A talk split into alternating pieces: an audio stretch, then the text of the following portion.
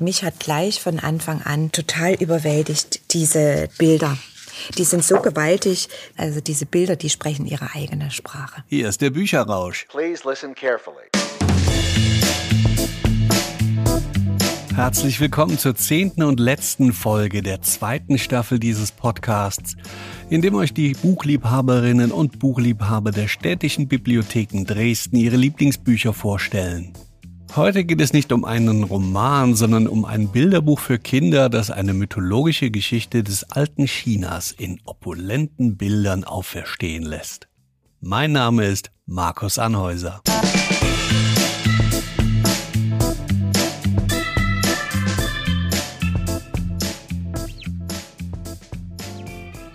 Also ich bin Sophia Röhr und ich arbeite in den städtischen Bibliotheken seit 1985. Weil seit 1985 habe ich dann hier die Ausbildung begonnen zum Fachangestellten für Medien- und Informationsdiensten und habe dann zu DDR-Zeiten noch ein Fernstudium begonnen zum Diplombibliothekar in Leipzig, habe also hier in Dresden gearbeitet und habe in Leipzig studiert. Das war damals noch so möglich. Und äh, bin aber immer der Bibliothek Neustadt treu geblieben. Dort hatte ich erst die Ausbildung gemacht und dann habe ich mein Fernstudium dort absolviert und habe dann auch dort eine Stelle bekommen. Und das hat mich so glücklich gemacht. Und da konnte ich dann 1985 dort eine Kinderbibliothek einrichten. Und äh, seitdem bin ich glücklich äh, zu Hause in der Dresdner Neustadt, denn das ist ein Stadtteil wunderschön mit einer Vielfalt von Menschen, von Traditionen vor allen Dingen auch und von bunter Kultur.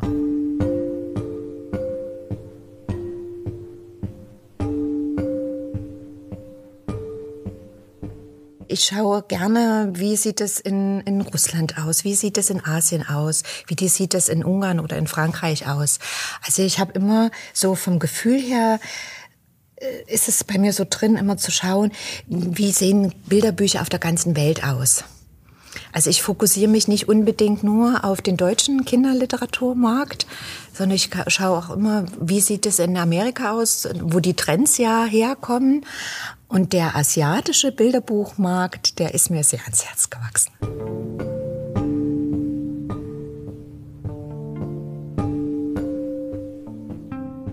Wir kommen heute zum Tigerprinzen von Chen Xiang Hong.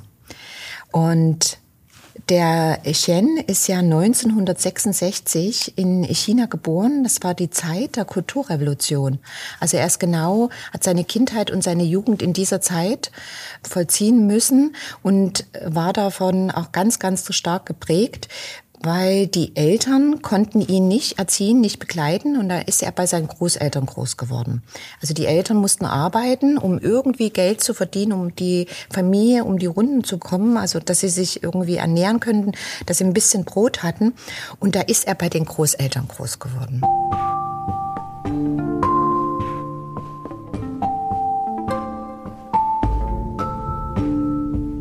Er hat bis jetzt so 33 Bilderbücher geschrieben, als auch illustriert. Und dort kommt immer wieder der Bezug hinein zu den Großeltern. Und das wird auch sehr deutlich hier im Tigerprinz.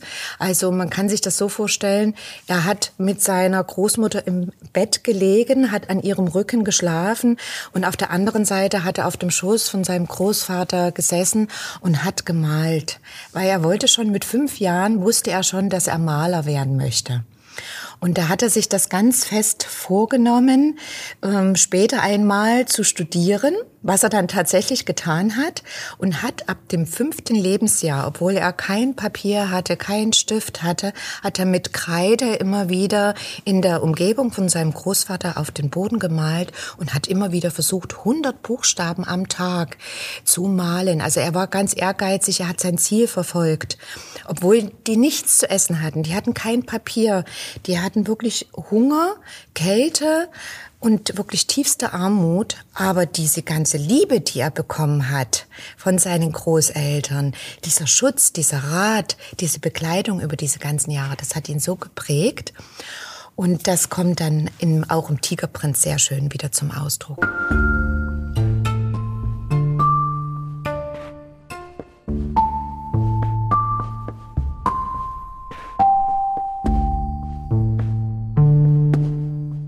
Ist dann wirklich tatsächlich in China, in Peking, zum Studium gegangen, hat Malerei studiert und ist am Ende seines Studiums, hat er sich auf eine Zugfahrt begeben durch Europa um zu schauen, wie leben die Menschen, worüber könnte man malen, worüber könnte man schreiben. Und er ist in Paris das war seine Endstation, ist er, hat er sein Zuhause gefunden und hat dort nochmal studiert, auch nochmal äh, Malerei und hat dann dort begonnen mit der Veröffentlichung von Kinderbüchern.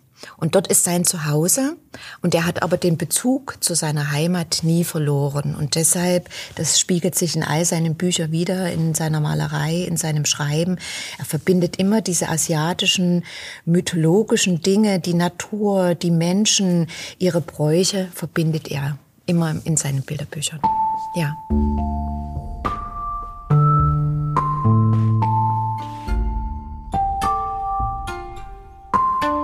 Und für den Tigerprinzen äh, gibt es eine wunderbare Vorgeschichte. Das ist ein Bronzegefäß und dieses Bronzegefäß steht in einem Museum in Paris. Und dort hat äh, Xian Xianghong das entdeckt, dieses Bronzegefäß.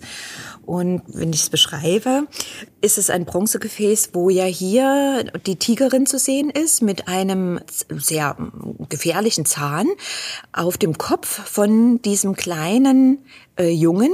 Und der soll tatsächlich Sven geheißen haben. Das ist eine Bronzefigur aus dem 11. Jahrhundert, aus einer ähm, Xiang-Dynastie. Und dieses Gefäß heißt auf Chinesisch immer Yu und eine Legende erzählt hier, dass dieses Gefäß berichtet, dass ein kleiner Junge namens Sven von einer Tigerin großgezogen worden ist. Und er sitzt also ganz behütet und beschützt letzten Endes in dem Maul der Tigerin. Und da hat sich dann Xian gesagt, darüber schreibe ich eine Geschichte. Darüber schreibe ich also halb Mythologie, halb Märchen, halb Wahrheit. Also das kann man gar nicht so eingrenzen, dass das nur ein Märchen ist. Da kommt ganz viel Wahrhaftigkeit auch rein. Und das war eigentlich der Auslöser dafür.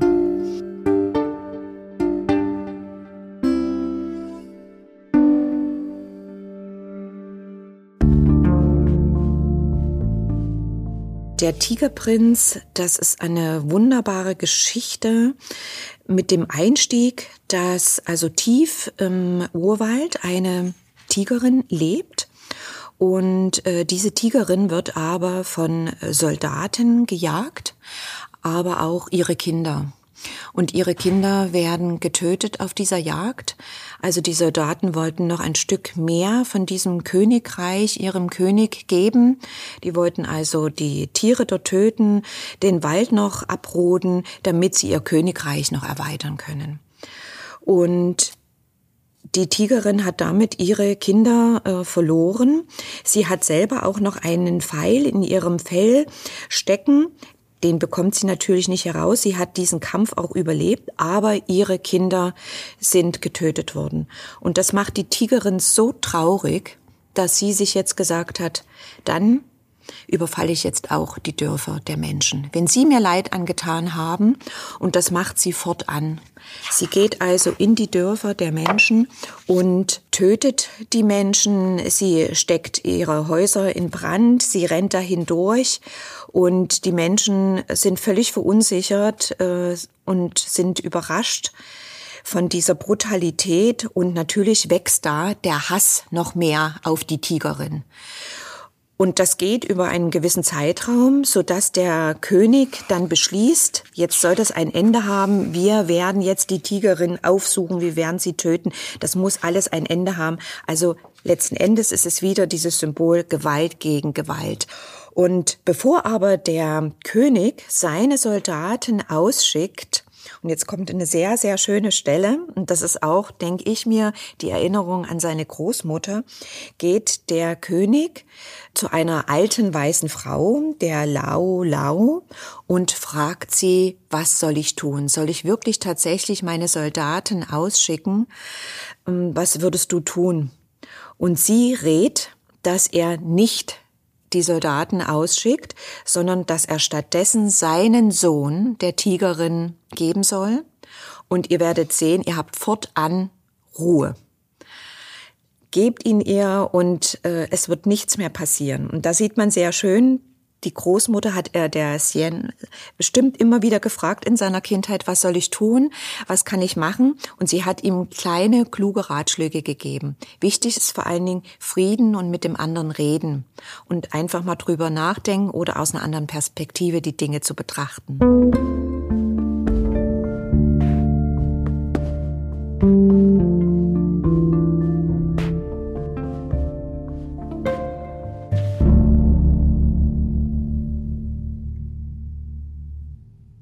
Und dann habe ich eine Lesestelle mir herausgesucht.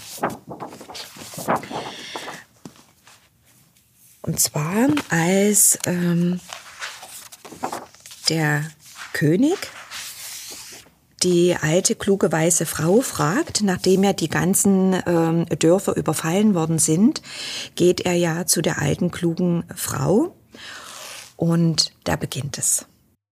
Rasch hat der König seine Soldaten zusammengerufen, und bevor er aufbricht, holt er sich Rat bei der alten Laola, die ihm aus Kieseln und Bambustäfelchen die Zukunft liest. Schickt eure Soldaten nicht aus, Majestät. Damit würdet ihr die Tigerin noch mehr reizen, sie noch gefährlicher machen. Und nur eines kann sie friedlich stimmen. Ihr müsst ihr euren Sohn schicken. Meinen Sohn soll ich opfern? empört sich der König. Ich versichere euch, Majestät, ihm wird nichts geschehen. Der König und die Königin sind verzweifelt. Doch ihr Sohn, der kleine Vien, ist ganz ruhig. Er hat keine Angst. Er wird gebadet und macht sich bereit, sein Bündel zu nehmen. Von seiner Mutter bekommt er ein Amulett aus Jade. Wo immer du bist, vergiss nicht, ich bin bei dir, mein Kind. Und am frühen Morgen führt ihn der König bis an den Rand des Urwaldes. Ab hier musst du alleine weitergehen. Dort, hinter der Felsbrücke, jenseits der Schlucht, beginnt das Reich der Tigerin. Aber hab keine Angst. Dir wird nichts geschehen. Ich hab keine Angst, sagte Vienne und er geht über die Brücke und weiter in die Tiefe der Wildnis. Er geht so lange, bis er müde wird und sich schlafen legt.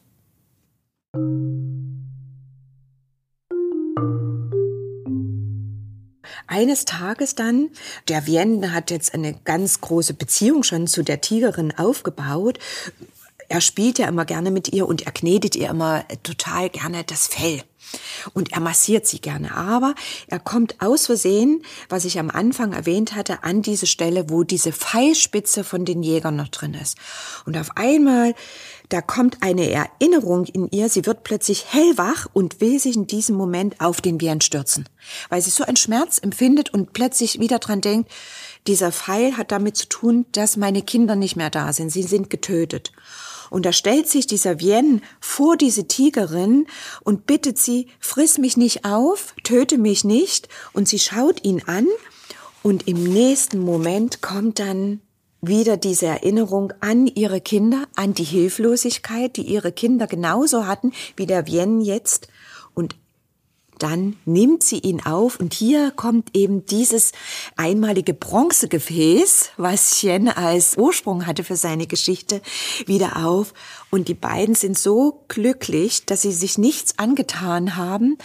Sie weint, er weint und er fühlt sich so beschützt und behütet in ihrem Maul und sie nimmt ihn ganz, ganz vorsichtig auf. Es ist also wunderbar gemalt.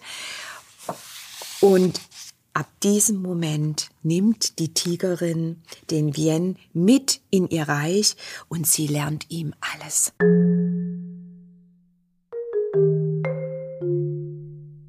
Er hat ja jetzt zwei Mütter. Er hat die Tigerin, das ist die Tigermutter im Dschungel über all die Jahre hinweg, zu der er auch eine ganz innigliche Beziehung hat. Man kann es sehr schön erkennen. Und er hat die Mutter im Königreich. Ja, und an dieser Stelle möchte ich natürlich nichts vorwegnehmen. Wie entscheidet sich natürlich jetzt der Vien? Welchen Weg wird er gehen? Wird er im Dschungel bleiben, weil er sich sagt, es ist so friedlich dort?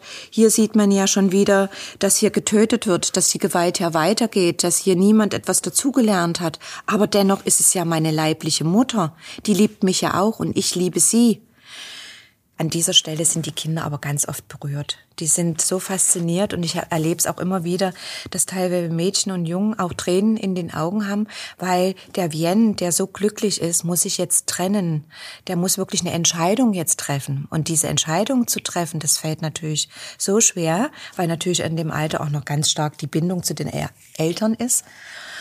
Und das ist eben gerade das Faszinierende an der Geschichte. Man hat also einen Ausgangspunkt und man muss sich am Ende auch entscheiden. Und Entscheidungen hat man immer wieder im Leben. Und da ist auch niemand jetzt in dem Moment, der einem hilft.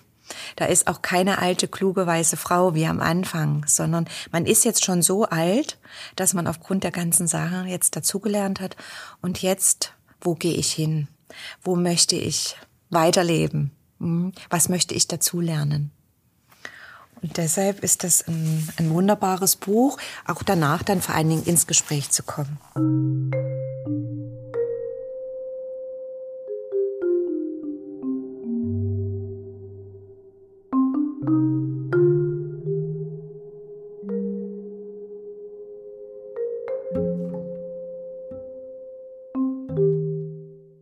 Genau das habe ich ausgesucht, weil es mich selber so emotional berührt, die Beziehung von zwei Müttern.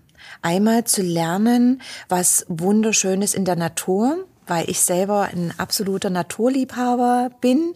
Und wenn wir reisen, dann immer in die Natur. Und ich selber schon mehrfach den Dschungel und Amazonas erlebt habe. Und weiß um die Schönheit. Und zum anderen aber auch die Realität, weil auch dort fühle ich mich total wohl. Man sieht also auch das Leben in diesem Königspalast. Und dieser Zwiespalt, in dem man sich oft befindet, ne, man geht zum einen arbeiten, man muss funktionieren, man muss leben, aber auf der anderen Seite hat man auch wiederum die Liebe zur Natur, aber man möchte das andere auch mit Liebe äh, tätigen, auch die Liebe zu den eigentlichen Eltern, die der Vienne hat, zu dem, zu seiner Mutter, auch dieses, äh, nicht dieses Harsche, wie man es vielleicht jetzt aus anderen Märchen kennt mit äh, Königsmutter, sondern er hat dort so eine liebe Mutter und er wird auch so beschützt und und äh, behütet letzten Endes von dem Vater, wie er dorthin getragen wird.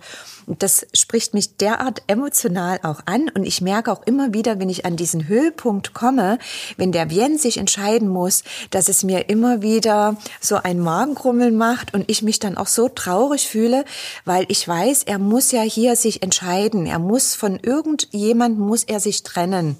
Und das möchte ich eigentlich auch oft nicht. Ich möchte gerne das beides immer haben, aber man kann nicht immer nur alles schön schön haben. Man muss sich entscheiden.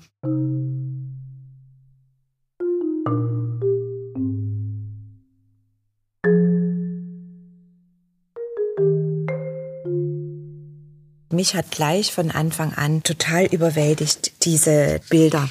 Die sind so gewaltig dadurch, dass das Buch auch mit ganz, ganz wenig Text auskommt.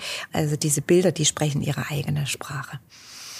Also man sieht das sehr schön. Er hat diese, diese kleinteilige Malerei. Das sieht man auch sehr schön, wie er so kleinteilig diese Bäume darstellt, sehr einzeln. Und dann schwenkt er aber auch ganz plötzlich zu einer ganz großen Art von, von Malerei.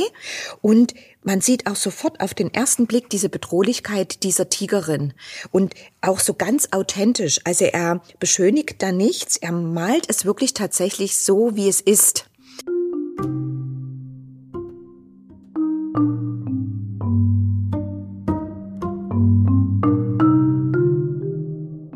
Hier sieht man eben wunderschön, wie er den Urwald gemalt hat. Die Kinder sind immer so fasziniert von diesem Bild, von diesen blauen Tönen, von diesen wunderschönen Bäumen, die er malt. Also man hat das Gefühl, man ist dort. Und dann auch diese, diese Farbenpracht.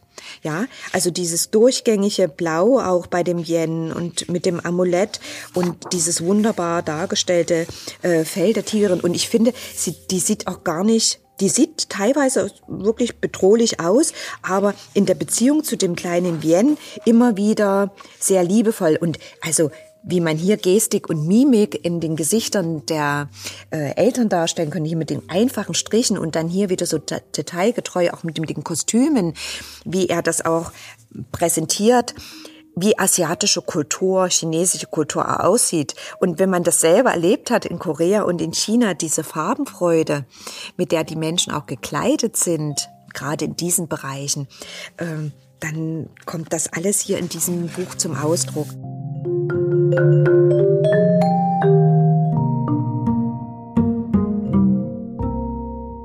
Und dann diese Verbindung wirklich von Tradition, von Mythologie, ähm, aber auch von diesen Themen, die uns immer wieder beschäftigen. Das ist ja die Botschaft, es ist Gewalt und immer wieder Gewalt. Und wie man aber, wenn man versucht, friedlich miteinander zu reden, wie man diese Gewalt lösen kann. Und eine schönere Botschaft kann es gar nicht geben, als dass man immer darüber redet, darüber spricht, aber auch ab und an ältere Menschen mal fragt um ihren Rat und nicht immer einfach nur sagt, das mache ich jetzt so. Und das kommt sehr schön hier in diesem Buch zum Ausdruck. Ja.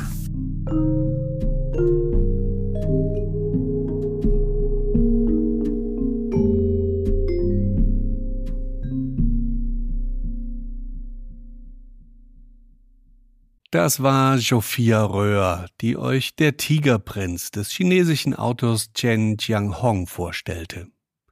Das Buch ist 2005 im Moritz Verlag Frankfurt am Main erschienen und ihr bekommt das Werk sicher auch in eurer Bibliothek, egal wo ihr diesen Podcast hört.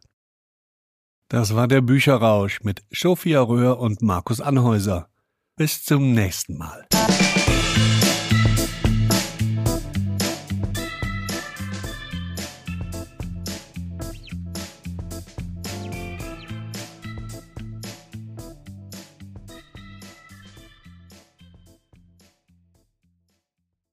Der Bücherrausch ist eine Produktion von Markus Anhäuser. Die Titelmelodie Please Listen Carefully ist von Jazar. Die Musik in jeder Episode stammt von Blue Dot Session. Eine Produktion aus dem Jahr 2021.